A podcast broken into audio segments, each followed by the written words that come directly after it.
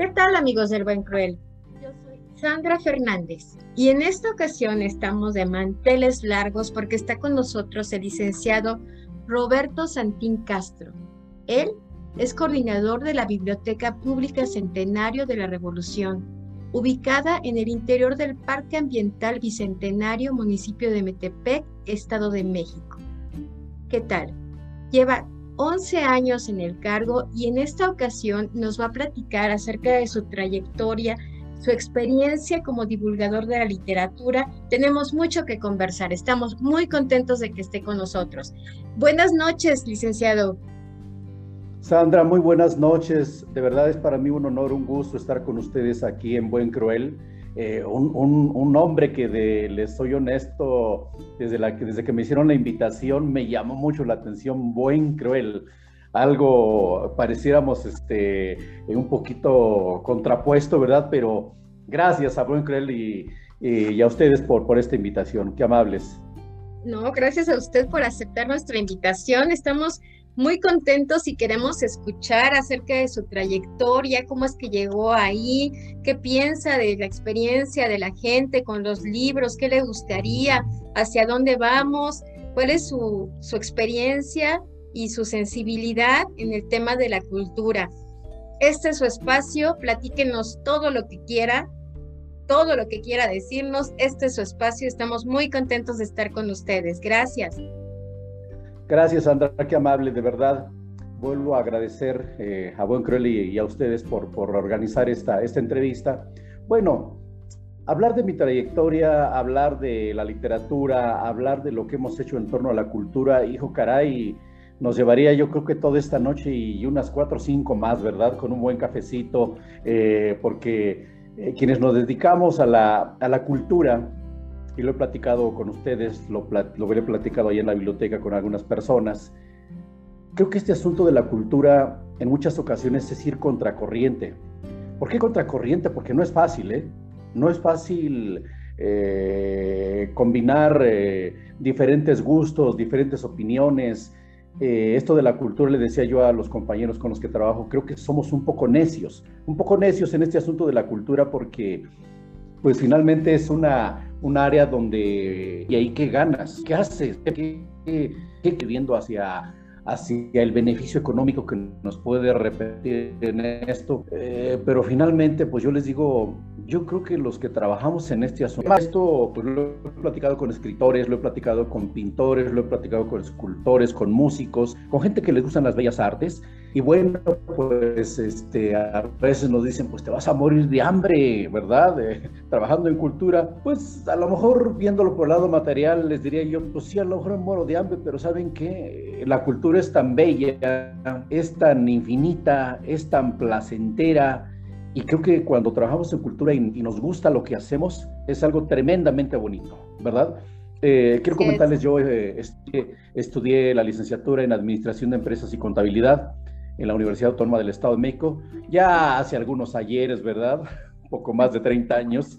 Entonces, este, pues mi, mi incursión en la, en la cultura viene pues desde 1984, 83 por ahí, que en un momento tuve oportunidad de, de, de, trabajar en, en, la cuestión del Programa Nacional de Bibliotecas que en ese entonces, en ese entonces iniciaba, y bueno, este, quiero contarles que ese día, ese día cuando yo, este, eh, por fortuna, eh, encontré esta, esta noble labor, yo había hecho un examen para entrar en un, trabajar en la cuestión contable, en la cuestión contabilidad, la contabilidad.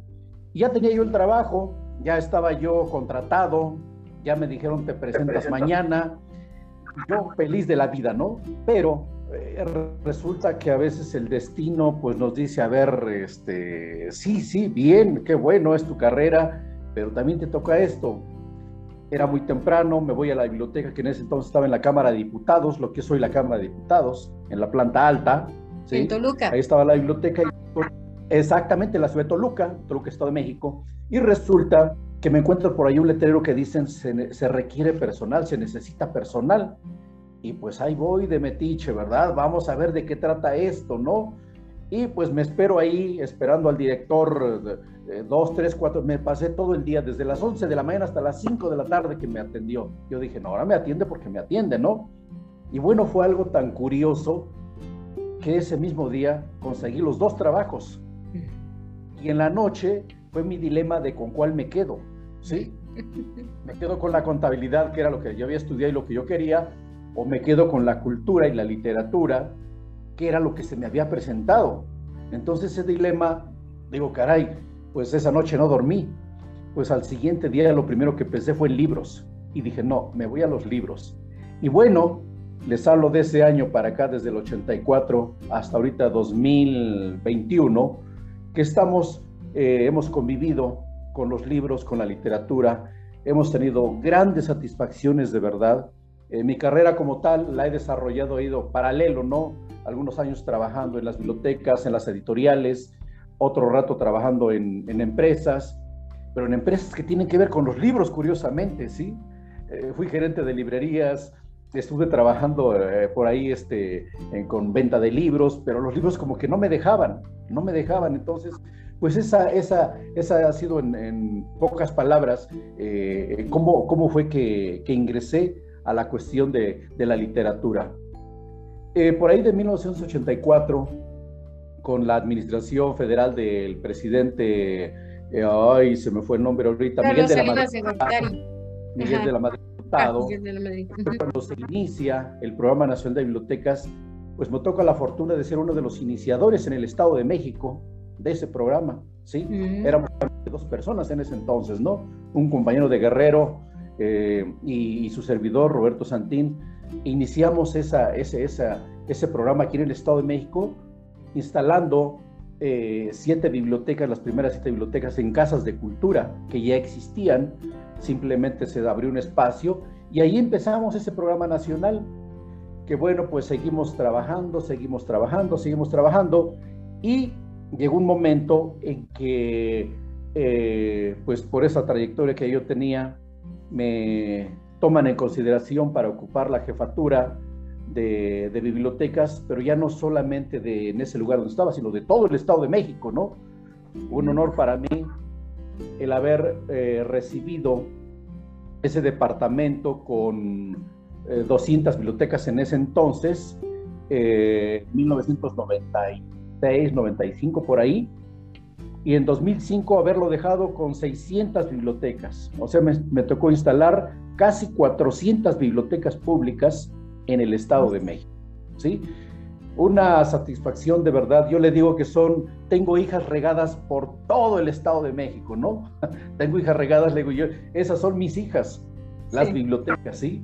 Andar instalando bibliotecas en muchos puntos del Estado de México, en muchas comunidades, que de verdad si me pusiera yo a escribir un libro, hijo, serían tantas anécdotas, pero tantas, tantas anécdotas, algunas muy otras este, no, no, no, no, tan, no tan chuscas porque se enfrenta uno también a veces a autoridades que no tienen esa sensibilidad para la cultura, pero que sin embargo, pues si esas personas no quieren, hay otras que sí, sí nos abrieron las puertas y empezamos a hacer crecer esa, esa red de bibliotecas, esa red de bibliotecas.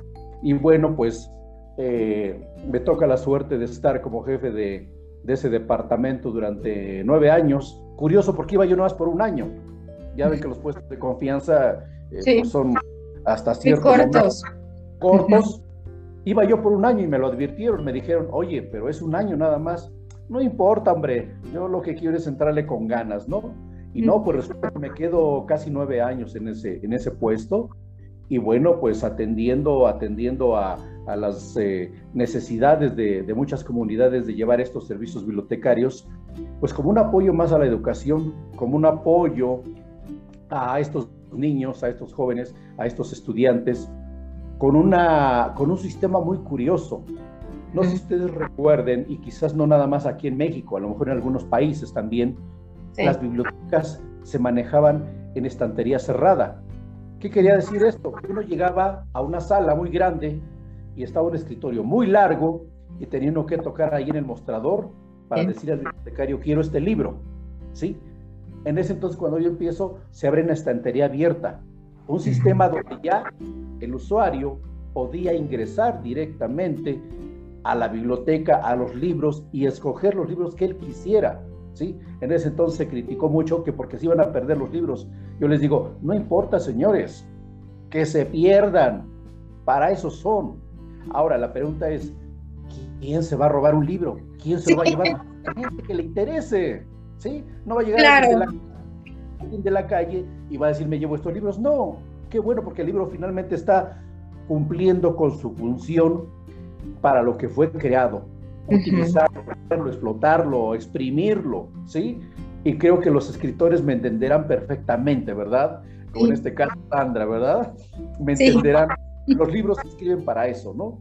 para que los lean, para que se acaben, para que se deshojen, para que se marquen, para que se usen, vamos. Esa es la función de los libros, ¿no? Es un dador de vida, es un salvador de vida. Claro, yo les decía, eh, si nosotros vamos a una biblioteca y esos libros que están en esa estantería o en una casa como la que estoy viendo ahorita ahí, ¿no? Y los libros están bien bonitos, este, limpiecitos. Este, Acomodados. acomodaditos y todo. Les digo, esa es una biblioteca que no se está utilizando. Pero cuando uno ve una biblioteca con los libros mugrosos, con los libros ya despastados, con los libros este, con las pastas dobladas, ese libro está cumpliendo con su función, ¿sí? Y eso es muy satisfactorio para el autor de la obra, para el bibliotecario y obviamente para, para quien lo está consultando, ¿verdad? Porque finalmente la, la, finalidad de, de, las obras es eso, que se utilice, ¿sí? Porque para libros de adorno, hijo, caray, eh, podemos tener ahí una enciclopedia británica, una hispánica, una enciclopedia México a través de los siglos, ahí de esas que vienen en piel y demás, ¿verdad? Bien bonitas. Que no se tocan. Exactamente, que nunca se tocan. Incluso eh, por ahí me tocó ir en algunas casas donde la, veía yo las enciclopedias y quería yo agarrar el libro. Resulta que no eran las enciclopedias, era nomás la pura fachada, ¿no? Era, eran los cartones sin, sin, sin nada, ¿verdad? Pero bueno, son los gustos de cada quien y son muy respetables, ¿verdad? Así como me ha tocado ir a casas donde, hijo, libros por aquí, libros por ahí, libros por todos lados y los libros amontonados. Digo, caray, qué, qué gusto entrar a una casa, a un hogar, donde lo primero que lo reciben a uno son los libros. Los libros. Pero bueno, hasta ahí, hasta este punto mi... yo no sé, yo no sé, pero los libros, aparte de que nos llaman, porque son los libros los que nos hablan a nosotros, tienen una voz propia, el hecho de no tenerlos causa cierta aflicción. O sea, el estar rodeados de libros es una manera de dar un, de dar eh, culto a los escritores que tomaron el tiempo para escribir esos libros y a veces nos hablan. Entonces, el no tener libros es, es tan triste y lo digo porque yo cuando me cambié de casa, mis libros los tenía guardados y no había el momento todavía de sacarlos. Entonces, ese espacio yo necesitaba verlos, necesitaba tocarlos, necesitaba ojearlos. Eh, no me concibo una vida sin libros y yo creo que en eso coincidimos, maestro. Y no, y la verdad es que lo admiro y aparte le tengo envidia, si puede decirse así, porque mi sueño, mi sueño de toda mi vida fue estar en una biblioteca rodeada de libros. Digo, no sé usted qué, qué cuál sea su impresión de, tener los libros tan cerca siempre, de vivir entre los libros. Yo creo que es una experiencia magnífica, inigualable. Bueno, les puedo comentar que el estar rodeado de libros para mí es algo tan maravilloso porque no sé si diga yo la palabra correcta, ¿verdad? Así como que por osmosis me están transmitiendo lo que tienen, ¿verdad? Eh, quiero decirles que, en lo personal hasta ahorita, antes de que llegaran estos eh, medios tecnológicos como el celular, los ebooks, los este, iPads y todos los, los, dispositivos, eh, les va a dar risa, pero yo me terminaba libros completos en el baño. De repente, y hasta aquí iban y me tocaban, a ver, este, ya es hora, y me preguntaban que qué opinaba yo de que si los libros iban a desaparecer con la llegada de las nuevas tecnologías. Y yo les dije rotundamente no, no, no porque desaparecerán cuando ya haya el último árbol, cuando ya nos hayamos acabado este planeta y si no habrá otros medios, pero el libro como tal no va a desaparecer y si en algún momento desaparece ya tendremos miles pero miles de bibliotecas en todo el mundo que, que, podremos consultar, ¿no? Muy chusco porque también en esa misma entrevista me hacían la pregunta de que si yo como coordinador de bibliotecas en el Estado de México, como jefe de bibliotecas en el Estado de México, estaba yo habituado a la lectura.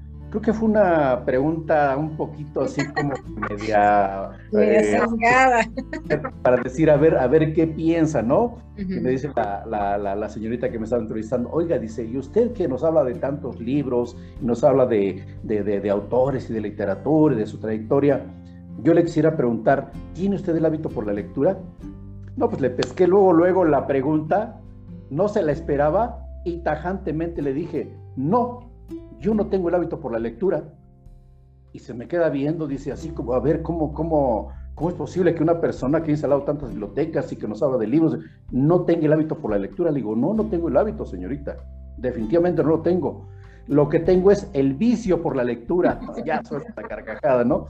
Le digo, es que yo mi día no termina si no me leo unas cuantas líneas, ¿sí? Y las leo pues ya llegando a casa porque en el trabajo pues es complicado, ¿no? A pesar de que está uno eh, entre muchos libros, eh, está uno con mucho trabajo, pues ustedes saben, el trabajo administrativo, el trabajo operativo, que, que si los recursos y demás, pues lo consumen a uno en, en, esto, ¿no? Eh, entonces, difícilmente yo puedo leer un libro en la biblioteca. creo que a todos nos pasa, ¿no? Estando, estando en la oficina o estando en el trabajo, pues es complicado, ¿no? Esto solamente yo busco un lugar donde esté tranquilo, donde no tenga distractores, para gozar al 100% del placer, y digo el placer, ¿eh? el placer de la lectura, ¿sí? Entonces, eh, vamos, pues ese, ese, ese ha sido mi, mi, mi, mi, camino por este, por esto del asunto del hábito de la lectura. Además, déjeme decirle que yo recuerdo antes, cuando iba a la biblioteca, los papelitos que le ponían al libro, porque el sistema que utilizaban era bastante eficiente. Y digo, tampoco era que tuvieran miles de computadoras, sino que era un papelito donde marcaban el día que se entregaba, el día que se debía de recoger el sello. O sea, ese ritual era magnífico. No sé si todavía lo tengan o ya se haya como la tecnología también nos haya invadido, ya no se tiene ese tipo de ritual. ¿O cómo es que administran una biblioteca hoy en día? con tantos libros. Yo tuve oportunidad de conocer su biblioteca y es hermosa. ¿Cuántos libros tienen ahí, maestro? Bien, quiero comentarles que esa biblioteca inició con alrededor de 8.000 volúmenes, 8.000 libros, ¿sí? Ahorita en estos 11 eh, años la hemos eh, duplicado. Tenemos casi 16.000 volúmenes y el día de hoy me dieron una sorpresa muy bonita, muy bonita porque eh, nos propusimos automatizar esta biblioteca. Automatizar ¿Qué significa? Eh, que esto, esto, esto que hablaba usted, Sandra, de, de, registrar anualmente eh, los libros, pues ya no lo hacemos, ahora ya lo hacemos a través de un escáner. Un escáner donde un, lector, eh, un rastrillo, lee el código de barras en un sistema que se llama Prometeo Vencedor, que es un sistema de automatización de bibliotecas implementado por la Universidad de Colima, y es un sistema que es abierto ¿eh? Y que se utiliza en las bibliotecas públicas. Y me daba la noticia de que el día de hoy precisamente estamos al 100% en automatización de esa, de, esa ah, biblioteca. felicidades, es una increíble noticia. Perdón, y creo que somos la biblioteca este, desconocidísimas en el Estado de México que, que está automatizada, ¿no? Entonces eso nos da mucho gusto, ¿por qué? Porque esto eficienta nuestros servicios hacia el usuario, ¿sí? Ya las cosas pues ya no las hacemos de forma manual con el papelito y demás, no, sino simplemente en este sistema de, administración de bibliotecas ya lo podemos registrar préstamos a domicilio, préstamos interno, inventarios, generar reportes, cuáles libros se leen más, cuántos libros tenemos en, en fin, quien conozca de este sistema Prometeo vencedor de la Universidad de Colima, pues sabrá de lo que, de, lo que este, estamos hablando. Pero eh, yo digo, yo creo que en, la vida hay que irse adaptando, hay que irse adaptando, hay que irse adaptando, adaptando, porque también eh, si no nos adaptamos, pues nos rezagamos, ¿no? Y quedamos atrás. Y creo que esto de adaptarse, pues no solamente se da en las bibliotecas, ¿verdad? Se da en muchas cosas, en muchas áreas de, laborales, en muchas áreas del conocimiento, en, la contabilidad. Yo me acuerdo recuerdo mis primeros trabajos de contabilidad con un ejército de técnicos en contabilidad, este, haciendo ahí los cargos. Las hojas de cálculo, las hojas verdes. Esas, esas sabanotas de, de 8, 12, 24 columnas, ¿no? y un ejército de, este, de, de, técnicos en contabilidad haciendo los asientos y las facturas y calculando impuestos. Y la calculadora. exactamente, la calculadora. Y de repente nos llega una máquina con un sistema donde ya nada más hay que alimentarla y la máquina nos hace absolutamente todo, ¿no? Digo, ahí eh, tiene sus ventajas, sus desventajas, sus ventajas porque pues eficienta el, los procesos, ¿no? Pero las desventajas es que, bueno, ¿y qué va a pasar con toda esta gente que hacía eso, ¿no?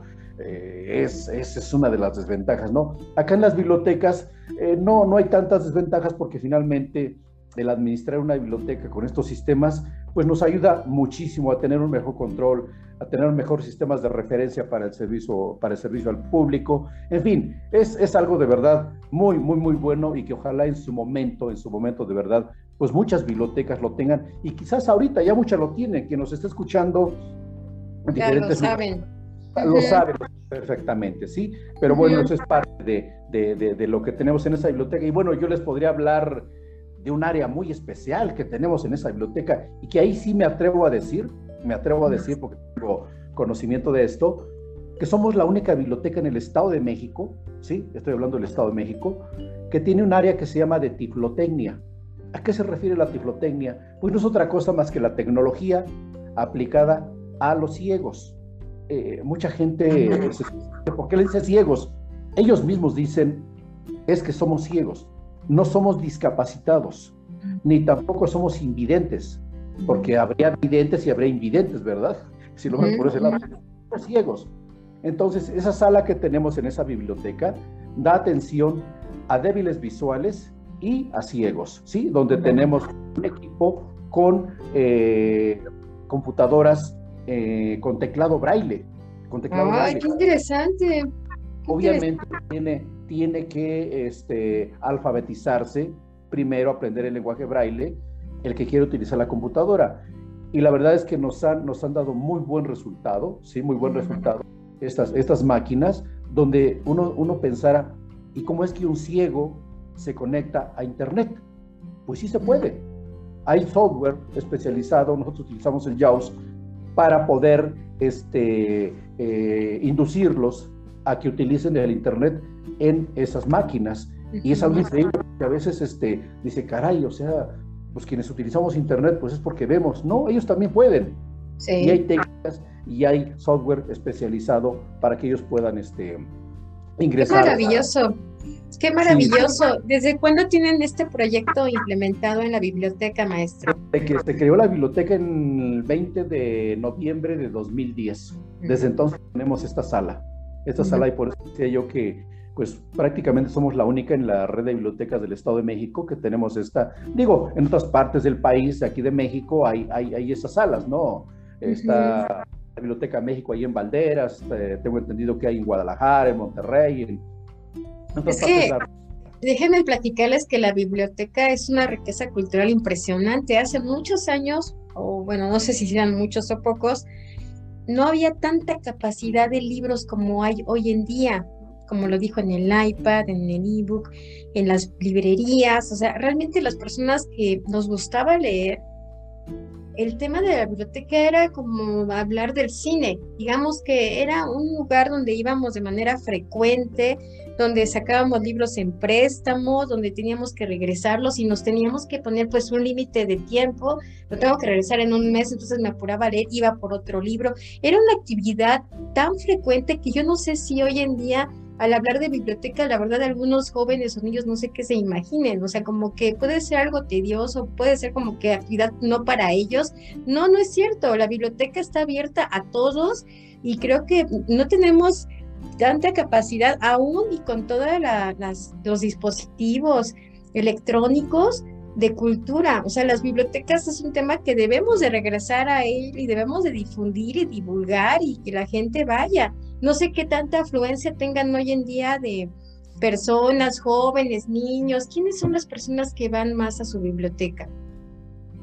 Bien, antes de contestar esta pregunta, quisiera hacer un poquito una regresión para que nuestros oyentes sepan de lo que estamos hablando.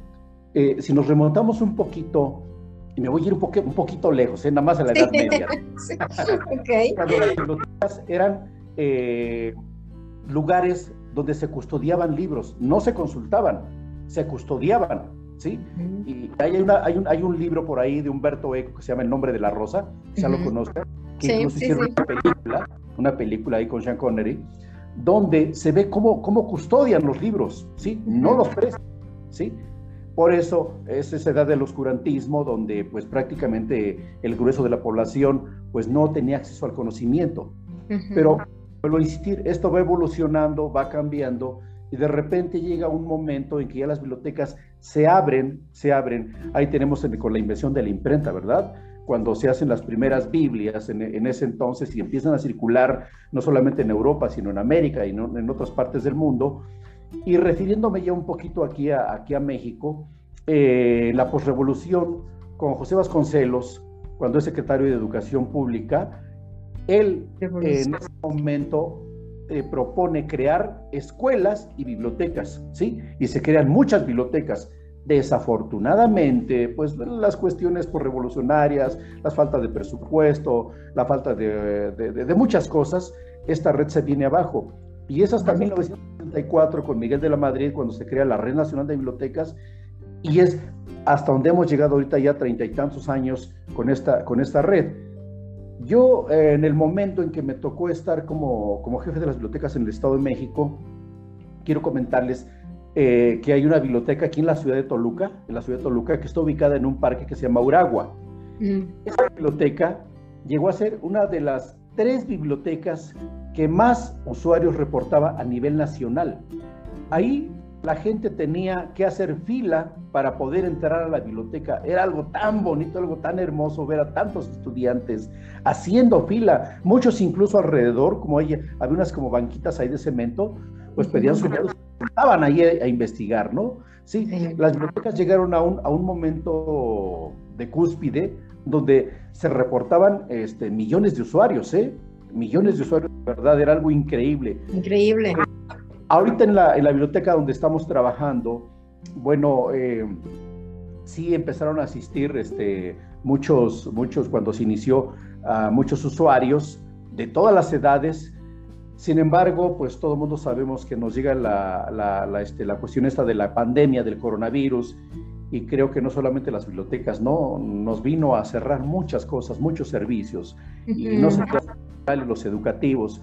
Sin embargo, ahorita estamos reiniciando nuevamente y bueno, si en algún momento eh, atendíamos 3.500 usuarios al mes en una biblioteca que está en un parque, ahora sí al fondo a la derecha, porque estamos al fondo a la derecha, este, ahorita difícilmente llegamos a los 500, 600, 700 usuarios, pero pues entendemos que todavía la gente está con cierto temor, con cierto miedo, cuidándose, cuidándonos todos, para, pues, para poder eh, eh, lograr, lograr todos que, pues, eh, esto, esto mejore, ¿no? Esto mejore.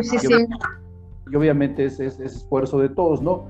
Sin embargo, sin embargo, yo quiero decirles que la biblioteca, pues no solamente es un lugar para leer, No solamente es un lugar para leer. Nosotros esa biblioteca la hemos hecho, la hemos hecho muy versátil, ¿sí? presentaciones de libro, tertulias, este, eventos artísticos como música, danza, este, eh, cultura en general, sí, sí. Aquí el asunto es que la gente, dicen que de la vista nace el amor. Nos invitamos a gente a estas actividades. Créanme que muchos de ellos se han enamorado del lugar y regresan. Y regresan a los eventos y regresan a consultar y nos recomiendan. Y bueno, si hablamos de redes sociales, creo que sería otro tema, otro tema para, para, otra, para otra plática. Pero nosotros, por ejemplo, en las redes sociales nos ha, nos ha funcionado de maravilla. Muchos de los usuarios nos, han contactado a través de redes sociales. De hecho, tenemos una página en Facebook que se llama este, Biblioteca Centenario, así, no, así nos encuentran, ¿no? Biblioteca Centenario Metepec, Estado de México, y ahí nos pueden encontrar con todas las actividades que hacemos y, bueno, pues ¿qué, ¿qué, les cuento, ¿no? Este regreso ha sido un poco complicado, ha sido un poco complicado por, por lo mismo, ¿no? Sin embargo, ahorita llevamos cinco o seis meses ya de que abrimos pero ahí vamos, ¿no? Ya tenemos sí, sí. de libros, eh, de nuestras tertulias con, con gente de la tercera edad, algunos círculos de lectura con los niños, en fin, ahí vamos caminando.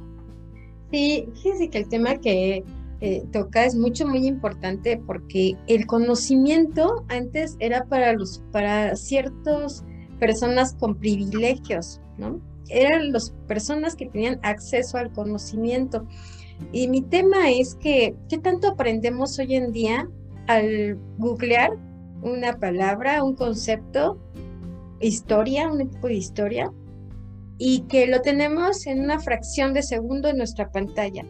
Lo leemos, quizás lo analicemos, pero yo me quiero remontar al tema de cuando teníamos que entrar a una biblioteca, buscar una información buscar dentro del libro, ese proceso de buscar en el libro, este, si la información no era totalmente lo que buscábamos, a lo mejor nos teníamos que ir a otro libro. O sea, ese proceso de búsqueda, de análisis, de, de debate, a lo mejor con nuestros compañeros, la verdad es que enriquecía mucho el conocimiento y, y mi tema es que hoy en día, pues a lo mejor aparentemente tenemos mucha información a nuestro alcance, pero esa capacidad de análisis, inclusive el ambiente en una biblioteca, genera un estado de ánimo muy particular. Yo por eso amo las bibliotecas y la biblioteca que ustedes tienen es hermosa el lugar es muy bonito y está perfectamente bien conservado, lo cual los quiero felicitar porque la verdad es que hacen un trabajo extraordinario. Y con esto que me comenta de que están en redes, este, también lo vamos a compartir para que las personas se enteren, para que vayan, para que los busquen en internet, conozcan todos los eventos que tienen, etcétera. La cultura es tan vasta que a veces decimos cultura y nos asustamos. No, no, hay que entrarle, hay que entrarle a la danza, a la pintura, a la literatura, todo lo que nos puede enriquecer, ¿no? Y sabe que, maestro, yo le quería preguntar acerca de, me imagino que debe tener gran cantidad de experiencias, y yo quisiera que nos compartiera una que usted, no sé, le haya sensibilizado, la recuerde con cariño, alguna experiencia durante toda su trayectoria con este tema de los libros que nos quiera compartir. Bien, eh, quiero, quiero, bueno, experiencias, hijo, caray, hay, hay, hay muchas, muchas, muchas, pero hay una, hay una, hay, hay algunas que no se me olvidan y se me quedaron completamente grabadas.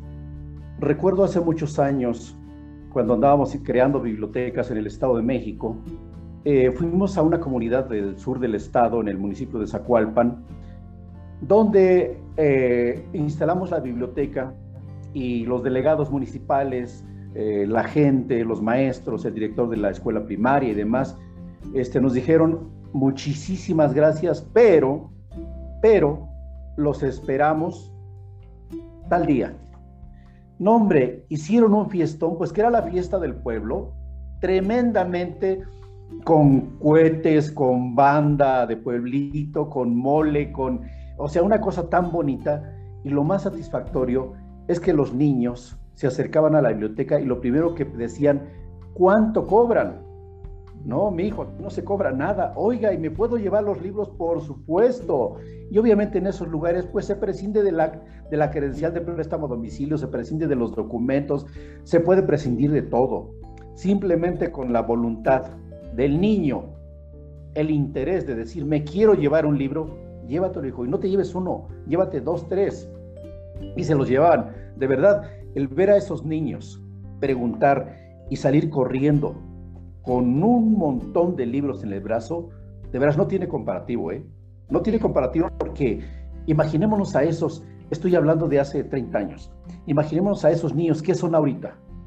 Pues son unos ciudadanos, hechos y derechos, padres responsables, gente que, que, quiso habituarse por la lectura, que quiso salir adelante, que los libros le ayudaron a cambiar su vida, y esa es una de las cosas que sí quiero hacer mucho énfasis. Y yo que usted lo sabe perfectamente, los libros cambian vidas. Definitivamente. Y la cambian y cambian vidas para bien, ¿eh? No para mal, para bien. ¿sí? Para bien. Entonces, esa es una anécdota que, que, que, se me quedó grabada y una más reciente aquí en la, aquí en la Biblioteca Centenario de la Revolución, aquí en Metepec, Estado de México, eh, año con año se realizan unos talleres de verano para niños que se llaman Mis Vacaciones en la Biblioteca, ¿sí? Que estos programas pues vienen del gobierno federal y año con año se instrumentan diversos talleres para invitar a los niños. Obviamente, el año pasado y este, desafortunadamente no los tuvimos presenciales por lo mismo de la pandemia. Sin embargo, sin embargo, en años anteriores, eh, recuerdo que en alguno de estos talleres eh, se hicieron unos cuentacuentos, eh, talleres y demás para niños y ya al momento de que estaba yo despidiendo a las mamás y a los niños, se me acerca un niñito, una pirinola de 6, 7 años, y se me cuelga, se me cuelga así literalmente de la cintura, y me dice, director, director, director, dice, quiero decirle algo. Le digo, dime, mi hijo, ¿qué? Dice, nada más le quiero decir que ha sido el día más feliz de mi vida en esta biblioteca. Así oh, literalmente. Yo sentí en la garganta y de, así me quedé, o sea, ¿qué le dice uno a un niño con esa sonrisa y con esa satisfacción de decir, ha sido el día más feliz de mi vida? Yo no quiero, no, no, no puedo, perdón, no puedo pensar qué llevaba el niño en la cabeza, ¿eh? Pero de verdad, el, el, que a uno le digan eso, y más un niño, hijo, de verdad esto sí es... Eh, es un regalo. no, es un regalo. Y así como pues muchos, muchos, ¿no? Muchos niños. Es, eh, una, una última, ¿no? Recuerdo que alguna vez hicimos por ahí un experimento, y digo experimento porque así, así nos, lo, no lo, no lo hicieron saber.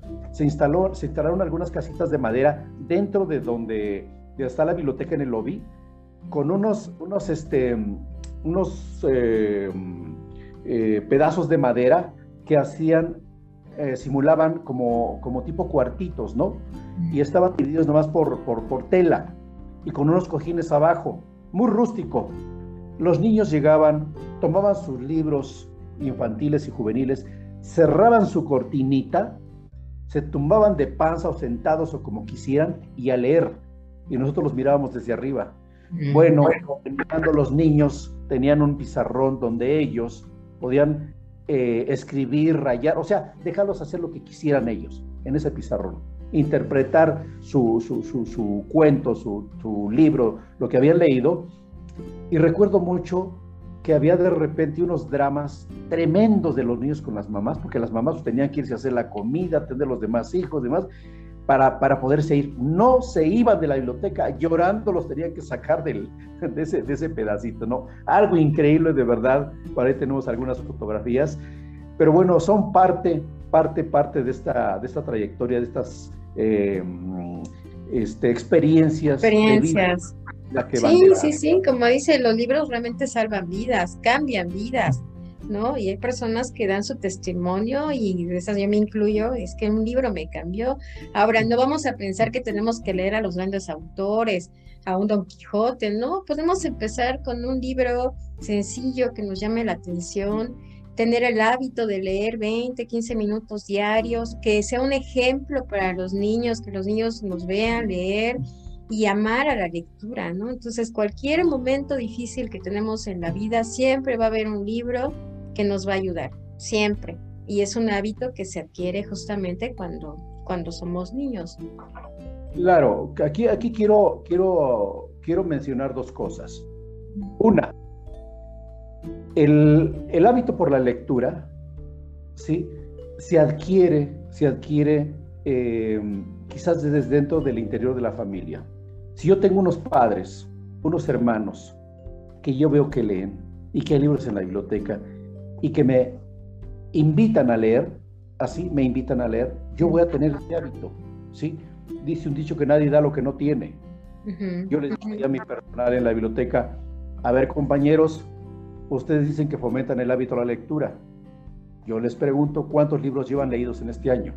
Sí, porque para fomentar pues tenemos que leer, ¿verdad? Sí. ¿Cómo? ¿Cómo? Una, dos. La lectura tiene que ser un acto de voluntad, tiene que ser un acto de placer, un acto de gusto, de satisfacción. No puede ser un acto impuesto, no puede ser un acto obligatorio, como de repente en algunos momentos de, nuestros grados escolares, eh, usted lo decía ahorita, no, a ver, tienes que leer el Quijote. Caray, yo una vez me sorprendí con, con mi hija que me dice, papá, este, iba en la secundaria, en primero de secundaria, papá, la maestra nos dijo que teníamos que leer el Quijote y que en 15 días le teníamos que dar un resumen. Digo, caray, perdón, este, no tengo palabras para decirte, pero leer el Quijote en 15 días, yo llevo años. Entenderlo. Entenderlo, o sea, eh, vamos, pero esto obviamente es, es, cuando, cuando no entendemos lo que es la lectura como tal, sí, y, tampoco es una lectura de velocidad, tiene que ser una lectura de placer, una lectura una lectura que la disfrutemos, que la disfrutemos, porque de lo contrario, pues eh, no, no, no, no funcionaría esto, no, no, no, no funcionaría. Pero es, esas dos cosas sí era, era, era importante mencionarlas, ¿no? Sí, eh, que si queremos habituar a alguien, pues el hábito lo debemos tener nosotros. Y la otra es un acto de, de, voluntad. De gusto, de voluntad. Sí, maestro, amigos del Buen Cruel, recuerden que estamos con el licenciado Roberto Santín Castro, él es coordinador de la Biblioteca Pública Centenario de la Revolución, ubicada en el municipio de Betepec, en el Estado de México. Esta es una invitación para que vayan, para que la conozcan, para que amen los libros. Recuerden que sus redes sociales son Biblioteca Centenario. Ahí nos muestran varios eventos de pintura, de danza, de literatura, presentaciones de libros, por favor. Es una invitación para todos. La cultura es para todos. Maestro, pues no sé si quisiera usted agregar algo más en esta charla, que fue una charla muy deliciosa, que disfrutamos muchísimo, que agradecemos muchísimo su voluntad, su tiempo, sus experiencias. ¿Algo más que quisiera agregar, que quisiera compartirnos? Por supuesto, por supuesto. Eh, pues ahora sí que haciendo un poquito de, de, promoción, ¿verdad? Les quiero comentar que nosotros trabajamos y está abierto para ustedes, para todos ustedes. Trabajamos de lunes a viernes, de las 9 a las 6 de la tarde y los sábados y los domingos de 9 a 2 de la tarde. Prácticamente estamos los 365 días del año, ¿sí? Para todos así. Ahí no descansamos, ahí obviamente pues hay guardias, hay gente que los atiende en vacaciones, los atiende en días festivos y de verdad que nos va a dar muchísimo gusto recibirlos y quiero pedirles a quienes nos estén escuchando quien no tenga el hábito por la lectura, inténtelo, de verdad, inténtelo y va a ver que no se va a arrepentir.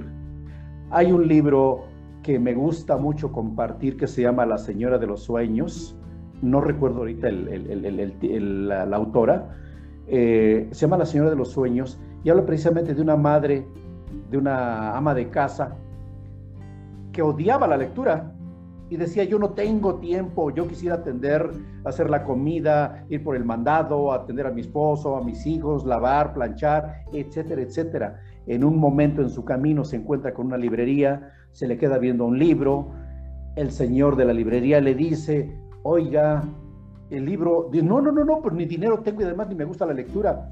Sale el señor, tenga, lléveselo. Pero cuando, no, no, lléveselo. Y la señora por curiosidad lo empieza a leer y llega un momento, así para no hacerles el cuento largo, que nada más está esperando que el esposo se vaya y los hijos se vayan para ponerse a leer. Así, a ese grado llega después de que odiaba la lectura y le cambia vida.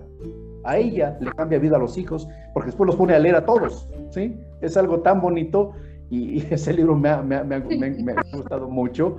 Y, de verdad los invito a, a quienes nos escuchan, a las familias, a los hijos, a los papás, a las mamás, a quienes tienen hijos pequeñitos, es el momento, es el momento de verdad de inculcarles un excelente hábito, de verdad, no se van a arrepentir. Yo lo vi y lo experimenté con mis hijos, mis hijos ya son profesionistas y desde chiquitos me los llevaba yo a presentaciones de libros, a conciertos, a exposiciones de museos, etcétera, etcétera. Y la verdad no saben qué bendición, qué maravilla, qué maravilla el, el saber que ahora leen, el que ahora eh, les gusta asistir a este tipo de eventos. De verdad que es una inversión tremenda, una inversión que no tiene precio. Eso es lo que yo les puedo compartir y ojalá quien nos escuche, pues lean, lean mucho de verdad, no se van a arrepentir. Gracias, maestro. Muchísimas gracias por este favor. Síganlo. Él es Roberto Santín Castro. Está como coordinador de la Biblioteca Pública Centenario de la Revolución.